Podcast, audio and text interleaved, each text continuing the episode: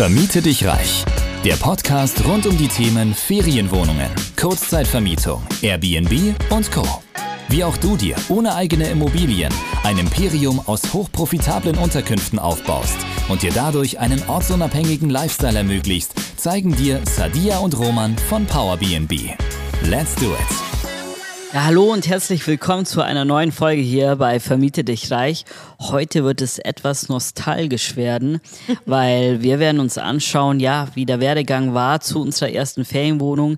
Ähm, das wurden wir gefragt von der Community und dementsprechend haben wir uns gedacht, klar, wir können gerne nochmal davon erzählen, wie bei uns so alles anfing, ähm, was wir gut gemacht haben, was eher vielleicht ein Fail war und was wir davon gelernt haben. Ja, absolut. Also ich finde es auch immer super wichtig, sich vor Augen zu führen, wo habe ich gestartet, wo stehe ich jetzt. Und wir haben wirklich viel erreicht in den letzten Jahren, aber auch für euch als Zuhörer ist es wichtig zu sehen, dass wir klein gestartet haben. Und das sage ich auch immer wieder. Nicht immer nur das sehen, was schon da ist, sondern eben auch, wie man starten kann, nämlich mit nichts. Also die meisten starten mit nichts und es ist möglich und sich da einfach nicht verunsichern zu lassen. Genau. Ähm, ich glaube, eine wichtige Frage vorab zu klären, wie viel haben wir in unsere erste Ferienwohnung investiert? Ja, also zum Thema klein anfangen und ohne nichts anfangen war natürlich bei uns auch das Thema. Wir wollten nicht gleich irgendwie hier einen riesen Invest tätigen. Wir wollten wirklich ganz lean das alles antesten und äh, wir haben super wenig investiert in die erste Immobilie tatsächlich. Also wir haben mit einer klassischen Ferienimmobilie gestartet und hatten die teilmöbliert angemietet, was natürlich ein Vorteil war. Es war aber keine neue oder schicke Ausstattung. Wir haben es einfach genommen, wie es ist. Und auch das ist, würde ich sagen, ein absolut guter Tipp, den wir an der Stelle schon mal geben können. Nicht gleich irgendwie zu denken, ich brauche das schickste, neueste, tollste Objekt, das super viel Miete kostet. Nein, lieber erstmal lean und schlank starten. Wir hatten eine günstige Miete, das Objekt war teilmöbliert. Wir haben für die Möbel damals nichts bezahlt, keine Ablöse oder ähnliches. Wir haben die mitgemietet und haben dann noch das Notwendigste investiert und es waren so knapp, ich würde sagen, 2500 Euro. Darunter waren vor allen Dingen ja kleine Artikel wie ähm, Bettwäsche, Vorhänge, ähm, Küchenausstattung, Deko, ähm, Schlüsselbox, also diese Dinge, die sind damit reingeflossen. Genau, also so 2, 2500 Euro ja. irgendwie um den Dreh. Genau. Ganz genau wissen wir es auch nicht mehr. Mhm. Ist dann auch schon wieder eine Weile her. Ähm, aber so in diesem Rahmen 2 bis 2500 Euro war der ganze Invest und wie Sadia ja schon meinte, ähm, ja, haben wir das Ganze sehr lean gehalten und das war auch ähm, ja, ich sag mal, die erste richtige Herangehensweise, dass es Lean war und das können wir halt eben gleich als Tipp auch weitergeben. Ähm, gucken, wie man das Ganze Lean aufbauen kann, damit man natürlich jetzt nicht so einen hohen äh, Invest hat und somit sein Risiko steigert, vor allem wenn ich gar nicht sicher bin, was ich da jetzt eigentlich tue. Äh, wenn genau. ich natürlich ganz genau weiß, was ich da mache und äh, wie ich das Business aufbauen kann, dann kann man da vielleicht ein bisschen noch mehr reingeben. Aber äh, ich denke, man muss auch das realistisch sehen. Eine teilmöblierte Wohnung zu bekommen, ist relativ schwierig, selten und ähm, dass man jetzt nur mit 2000 bis 2500 Euro hinkommt, ähm, ist möglich, äh, ist aber auch ein bisschen Glücksgriff. Deshalb eigentlich, wenn man sagt, man sollte jetzt starten, eher so 5000 Euro Minimum, ähm, sollte man da schon einplanen. Genau, also wie Roman schon angesprochen hat, ähm, man sollte sich jetzt natürlich auch nicht darauf verlassen, dass man ein teilmöbliertes oder möbliertes Objekt findet. Ist möglich, aber es sollte jetzt nicht so sein, dass man sagt, okay, ich will nur das und das, weil dann kann ich irgendwie Geld sparen. Man muss natürlich auch sehen, was der Markt hergibt, was die Region hergibt, in der ich Akquise betreibe. Auch das ist natürlich immer ähm, abhängig von dem, was dann letzten Endes der Output ist. Ähm, also insofern, es sind nur Dinge, die wir jetzt eben von unserer Erfahrung hier natürlich berichten und eben Tipps, die wir geben, aber bleibt hier trotzdem offen, äh, um eben auch schnell dann das Objekt zu bekommen. Und diese 5000 Euro Minimum als Startkapital sind einfach immer ein guter Richtwert und immer noch, weil du damit eben wirklich gut in die richtige Richtung starten kannst, nicht zu viel gleich zu investieren, aber eben auch nicht zu wenig Kapital zur Verfügung zu haben. Genau, und ähm, eigentlich schon die zweite richtige Herangehensweise, was du ja auch genannt hast, war ja, dass wir ähm, nicht Neubau gewählt haben, sondern ein älteres Bestandsobjekt, mhm. ähm, weil natürlich die Miete so viel günstiger war und mhm. dementsprechend zum einen wieder Risiko minimiert, aber auch höhere Gewinne erzielen zu können, weil natürlich, wenn die Miete gering ist und die Nachpreise ich relativ hoch ein ansetzen kann, bleibt natürlich mehr hängen, wie wenn ich äh, ein Neubauobjekt habe, weil nicht jedes Neubauobjekt äh, bedeutet, dass ich sofort auch höhere Nachpreise aufrufen kann, kommt eben immer auf den Markt an. Aber das haben wir ähm, in dem Fall beim ersten Objekt auch direkt richtig gemacht äh, für den Start. Ganz genau, kann ich absolut so bestätigen. Und äh, der dritte Punkt, der mir da spontan einfällt, würde ich sagen, also den wir rückblickend sehr gut gemacht haben schon und der auch wieder hier als Tipp an euch weitergegeben werden soll, schnell in die Umsetzung kommen. Wir wussten, wir möchten mit dem Geschäftsmodell starten. Wir wussten, ähm, wie wir es machen wollen. Also wir wollten die Immobilie anmieten, wir wussten, wo wir starten wollen und dann sind wir schnell in die Umsetzung gegangen, haben nicht lang rumgemacht, nicht lang irgendwie rum äh, analysiert, dann nochmal zusätzlich, ähm, sondern wirklich einfach schnell geguckt, dass wir die Immobilie bekommen, dass wir alles fertig machen, mit dem Vermieter verhandeln und dann das Objekt wirklich in die Praxis bekommen, also online äh, auf die Plattformen. Und das war auch absolut die richtige Entscheidung, weil so konnten wir schnell das Geschäftsmodell antesten, haben schnell gesehen, es funktioniert und konnten so auch die weiteren Schritte dann planen. Genau. Ähm, vielleicht war auch ein bisschen Glück dabei am Anfang, weil ähm, Marktanalyse haben wir jetzt nicht so tiefgehend gemacht und das ist eigentlich auch schon das erste Learning. Hätten wir die Kenntnisse, die wir jetzt haben, schon damals gehabt, ähm, hätten wir, glaube ich, noch effizienter äh, mhm. das erste Objekt akquirieren können und wahrscheinlich noch höhere Gewinne einfahren können, mhm. was natürlich dann vor allem für die Skalierung hinten raus aus dem eigenen oder aus der eigenen Kraft zu wachsen wesentlich nochmal einfacher gemacht ja. hätte. Ähm, hätten wir wahrscheinlich besser machen können.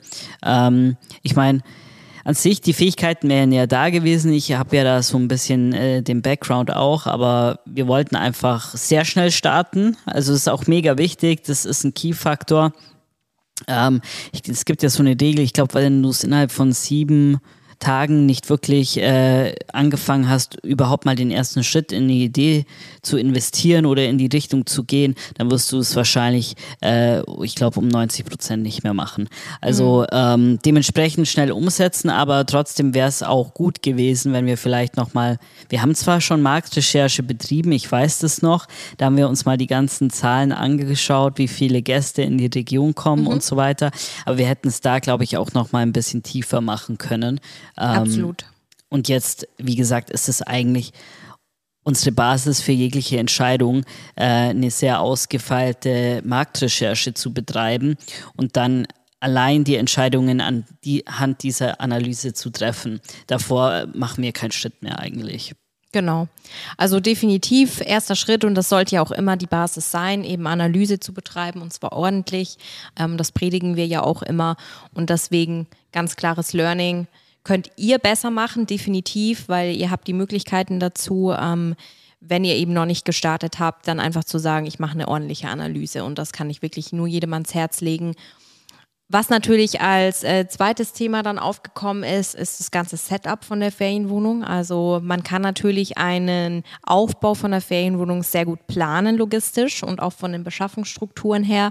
Man kann sich eine genaue Liste zum Beispiel zurechtlegen, was ich alles benötige, wann und wo ich diese Sachen herbekomme und das alles eben in einen guten, sage ich mal, auch äh, Plan umsetzen. Äh, das haben wir nicht gemacht bei der ersten Ferienwohnung. Ja, da war es ziemlich chaotisch. Ähm, da war es wirklich richtig chaotisch. Ähm, wir haben es trotzdem gut und schnell hinbekommen, vor allem weil das Objekt eben teilmöbliert war. Aber es hätte definitiv noch besser und effizienter laufen können. Also zweites Learning an der Stelle. Setup-Phase, da haben wir viel zu viel Zeit verloren für Gänge zum Baumarkt, für Sachen, die wir nochmal bei Amazon nachbestellt haben und das kannst auch du definitiv besser machen. Ja, definitiv. Also da ist eigentlich wichtig, dass man erstmal einen Check an der Immobilie macht. Okay, mhm. was fehlt alles, was brauche ich, was muss ich vielleicht auch handwerklich äh, verändern oder irgendwo Renovierungsmaßnahmen durchführen und das dann alles ordentlich projektmanagementmäßig aufbereiten und tracken ähm, und dann natürlich auch beschaffen und umsetzen. Und dann habe ich da eigentlich äh, was Effizientes erstellt. Mhm. Und ja, damals haben wir einfach gesagt, komm, let's go let's do it. Genau. Wie gesagt, dieses Let's go, let's do it ist auch, ähm, finde ich, ist sehr gesund, einfach zu sagen, ich teste wirklich gleich schnell und ähm, krass an und habe dann super schnell auch meine Learnings. Also dieses Learning by Doing finde ich schon immer super wichtig. Aber eben, das ist definitiv was, was man dann optimieren musste auch. Und das haben wir ganz schnell dann gemacht und eben geschaut, dass wir bei den nächsten Objekten hier besser aufgebaut, besser aufgestellt sind, ein gutes Projektmanagement haben und das einfach alles besser bündeln ähm, ja, und verbinden können. Genau, also ich glaube, man denkt so, okay, wenn ich dann eine Immobilie habe, dann äh, baue ich das einfach ganz schnell auf und dann passt es schon, aber da geht eigentlich voll viel Zeit verloren, wenn ich es nicht ja. systematisiert habe und ähm, das ist schon enorm wichtig. Ja, aber ein weiterer Punkt ist ja letzten Endes auch, was wir vielleicht hätten noch effizienter aufbereiten können, Thema Reinigung, ähm, auch mhm. ein operatives Thema eigentlich. Ja. Ähm, ich meine, wir haben auch damals so gesagt, ja, okay, wir haben die Reinigungsfirma, die soll jetzt einfach hier die Reinigung machen. Haben wir schnell festgestellt, funktioniert so nicht. Ähm, wir müssen auch hier einen klaren Hygieneplan machen, eine klare Checkliste, Anweisungen, wie zu arbeiten ist, wie was umzusetzen ist. Und erst dann hat es auch wesentlich reibungsloser funktioniert. Also man kann nicht davon ausgehen, dass wenn man eine Reinigungsfirma hat oder eine Reinigungskraft, dass die das nach diesem Standard macht, wie du das eben ähm, ja erwartest. Und du erwartest ja bestenfalls Hotelstandard. Also das ist ähm, definitiv notwendig, um langfristig nachhaltig ähm, auf dem Markt bestehen zu bleiben, dass man einfach diesen Hotelstandard hat. Richtig. Und auch äh, mögen jetzt vielleicht manche denken, wenn ich irgendwie jetzt nicht so professionell bin, sondern ich möchte erstmal so antesten und ich bin jetzt erstmal privater Gastgeber und so. Ähm, auch dann solltest du trotzdem schauen, dass du deinen Gästen einen Hotelstandard bietest und ob du es glaubst oder nicht, aber Gäste unterscheiden nicht zwischen privater Gastgeber und Hotel. Die erwarten immer diesen Standard, die erwarten immer tiptop gewaschene und gebügelte Bettwäsche, die erwarten immer diese Hygiene, die erwarten, dass alles funktioniert und dass alles passt dass auch ein guter Support da ist. Also da ähm, kann ich gleich mal die Illusionen zerstören, falls an dieser Stelle welche dabei waren. Aber um zum Punkt zurückzukommen, genau, also diese Prozesse muss man natürlich nach und nach etablieren. Oder wenn man sagt, man entscheidet sich für jemanden, der das alles schon eben äh, durchgemacht hat, wie wir und eben eine Community, die da sofort die klaren Schritte an die Hand geben kann, dann muss ich eben diese Prozesse irgendwie mir selbst erarbeiten und muss dann halt schauen, ähm, wie ich das möglichst effizient über die Ferne mache.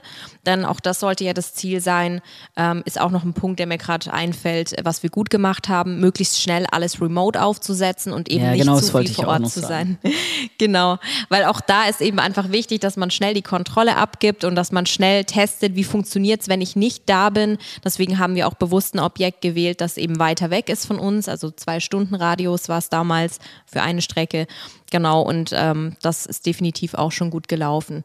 Aber eben was Roman gesagt hat, die Reinigung, da kann ich nicht erwarten, dass das alles so tiptop funktioniert, wie ich das vielleicht erwarte oder wie ich bei mir zu Hause putze oder so. Ähm, und auch wenn die Reinigungsfirma einen Top-Job macht, was die Hygiene angeht, wird sie vielleicht die Kissen nicht so hinlegen, wie du das gern hättest, wird sie die Blumenvase nicht so hinstellen, wie du das dir eigentlich vorgestellt hast. Und das sind eben Dinge, die ganz klar in Prozessen und in Checklisten geregelt werden müssen. Genau. Du hast gerade noch einen Punkt gesagt, so wie man es sich ähm, zu Hause mhm. vorstellt, mhm. dass gereinigt wird. Ja, also erstmal, es hat ja jeder einen anderen Standard oder eine andere Vorstellung. Ja. Und ähm, deshalb hier nochmal zu betonen, es muss immer dieser Hotelstandard sein, weil ja. äh, dass es einfach, sag ich mal, standardisiert ist, dass alle zufriedengestellt sind. Ähm, und ähm, da muss man, wie gesagt, halt auch die Reinigungsfirmen beziehungsweise die Angestellten drauf trainieren. Genau, also letzten Endes, die operativen Prozesse waren eigentlich hinten raus gesehen äh, die größte Herausforderung. Ich weiß, am Anfang mhm. denkt man da gar nicht so dran, ähm, wir auch nicht. Aber es ist dann so, wenn ich keine Ahnung habe, wie dieses Geschäftsmodell gut systematisiert und automatisiert abläuft, äh, ich da an meine Grenzen stoßen kann. Und dann kann es natürlich auch passieren, dass Leute sagen, es ist alles gar nicht so einfach. Doch, es ist definitiv so einfach, wenn du halt eben ähm, diese Systeme dahinter hast und diese Prozesse, weil erst dann bist ja. du eigentlich der Master dieses Geschäftsmodells. Genau, und das ist auch ein großes Learning, das ich insgesamt für mich mitgenommen habe, ähm, dass wenn du dieses Business erfolgreich und professionell und nachhaltig aufbauen möchtest, du definitiv zu einem Experten im Bereich Operations werden musst, definitiv, weil wenn dir das alles keinen Spaß macht, also das Etablieren, Gestalten, Aufsetzen von Prozessen, die dann vor Ort gut funktionieren, da auch zu schauen und permanent zu optimieren, neue Tools auszutesten, mit dem Personal ständig eben in wirklich Rücksprache auch zu sein, dir Bericht erstatten zu lassen und auch auszuwerten, was bei den Gästen gut ankommt. Wenn das nicht so dein Ding ist, wird es nämlich schwierig. Ähm, oder du brauchst dann einen Geschäftspartner, der sagt, okay, das ist voll meins, ja, und du bist für andere Teile zuständig. Oder ähm, ein Sparing-Partner, genau, so wie wir das sein können. Richtig. Also äh, wie gesagt, wenn du jetzt schon dir denkst, hey, äh, Prozesse aufbauen, Systeme, das Ganze so eben zu etablieren, ist nicht so meins, dann kann ich dir ans Herz legen, hol dir einen Sparring-Partner, so ja. wie wir das sind, komm da auch gerne auf uns zu. Dann ähm, geben wir dir das alles schon Schritt für Schritt an die Hand. Du musst es dann wirklich nur noch ja, einsetzen bei dir im Unternehmen beziehungsweise äh, in deinem Side-Business und dann geht es natürlich auch wesentlich einfacher. Die genau. Herausforderung ist immer alles von Null aufzubauen. Also ja das ist halt das Schwierige dabei. Das dauert auch, weil man viel ähm, austesten muss. Dann scheitert man wieder, dann muss man irgendwie wieder was Neues versuchen. Und letzten Endes ähm, gibt es natürlich die Möglichkeit, auch sich einfach einen Fahrplan ähm, zu ziehen von dem Sparing-Partner beziehungsweise von einer Beratung und dann ähm, funktioniert das auch so relativ easy. Genau, vor allen Dingen, weil eben äh, du dann weißt, das wurde alles schon durchgetestet. Es ist nicht einfach irgendwie mal ein Entwurf oder ein Konzept, wie es ja auch oft äh, irgendwie zu finden ist. Du könntest alles dir irgendwo googeln, aber funktioniert dieser Hygieneplan dann so? Funktioniert dieses Tool dann so, wie es für meinen Betrieb eben notwendig ist? Und wenn das eben schon konkret schon mal durchgetestet wurde ähm, von Leuten wie uns oder eben auch in unserer Community zur Genüge, dann ähm, kannst du da sicher sein, dass du die richtigen Lösungen für deinen Betrieb wählst. Ja, auf jeden Fall. Also ähm, es kann alles in diesem Geschäftsmodell irgendwie eine Herausforderung sein, wenn ich nicht die Expertise mitbringe ähm, oder mich da sicher fühle. Ähm, deshalb auf jeden Fall ein Sparing-Partner kann hier immer hilfreich sein. Ähm, was aber jetzt, glaube ich, auch noch super interessant ist, was hat denn unsere erste Ferienwohnung ja an Gewinn uns jeden Monat bisher gebracht? Ja, das ist tatsächlich eine spannende Frage. Man muss berücksichtigen, unter welchen Gesichtspunkten wir das Objekt akquiriert haben, wie du schon angesprochen hast. Eben, wir hätten besser noch analysieren können mit den Erkenntnissen, die wir natürlich jetzt in der Zwischenzeit haben.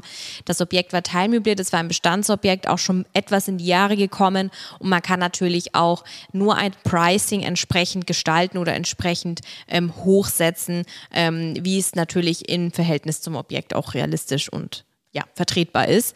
Dementsprechend ähm, vor dem Gesichtspunkt hat das Objekt trotzdem immer sehr, sehr gute Gewinne abgeworfen. Also seitdem wir es akquiriert haben, pro Monat zwischen 800 und 1000 Euro Gewinn. Im Durchschnitt übers Jahr gesehen na, wir sprechen immer pro Monat und immer im Schnitt übers Jahr. Ähm, von dem her war das ein sehr, sehr gutes Startobjekt, eben auch im Hinblick auf den Invest und was wir an Arbeit und an Geld investieren mussten und auch an Zeit natürlich, ähm, weil da ist schon mal einiges weggegangen, da schon Möbel drin waren. Ähm, und insofern war das ein perfektes Startobjekt. Mittlerweile äh, machen wir natürlich ganz, ganz andere Objekte und vor allen Dingen Summen im Monat, weil wir eben wissen, wie wir es aufsetzen müssen und weil wir es so viel immens optimiert haben und dieses Wissen natürlich mittlerweile auch weitergeben. Also da sprechen wir mittlerweile eigentlich eher von äh, Objekten, die mindestens 2000 Euro ähm, pro Monat machen, also an Gewinn ähm, und eben bis hoch zu 5.000, 6.000 Euro Gewinn im Monat. Und wir sagen ja immer, so ein durchschnittliches Objekt sollte aber auf jeden Fall mindestens 1.000 Euro machen.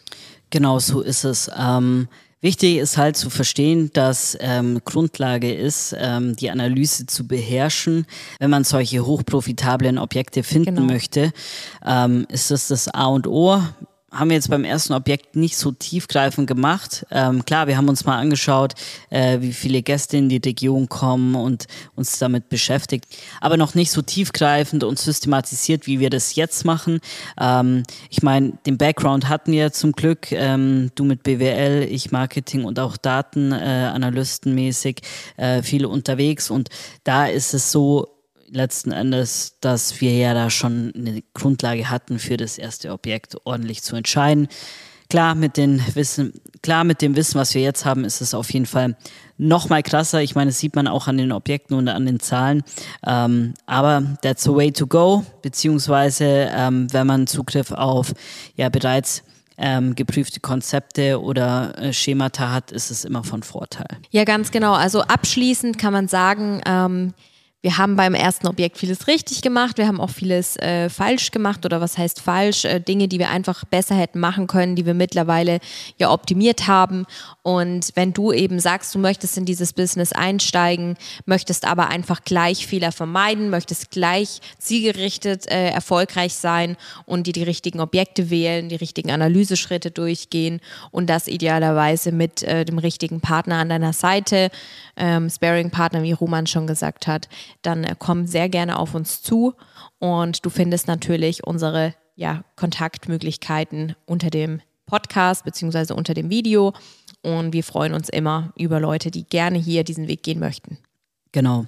Und dementsprechend würde ich sagen, bis zum nächsten Mal. Bis zum nächsten Mal.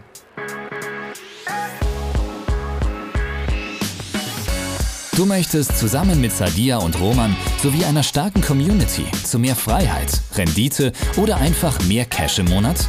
Dann geh auf www.powerbnb-consulting.de und starte deinen Erfolgsweg.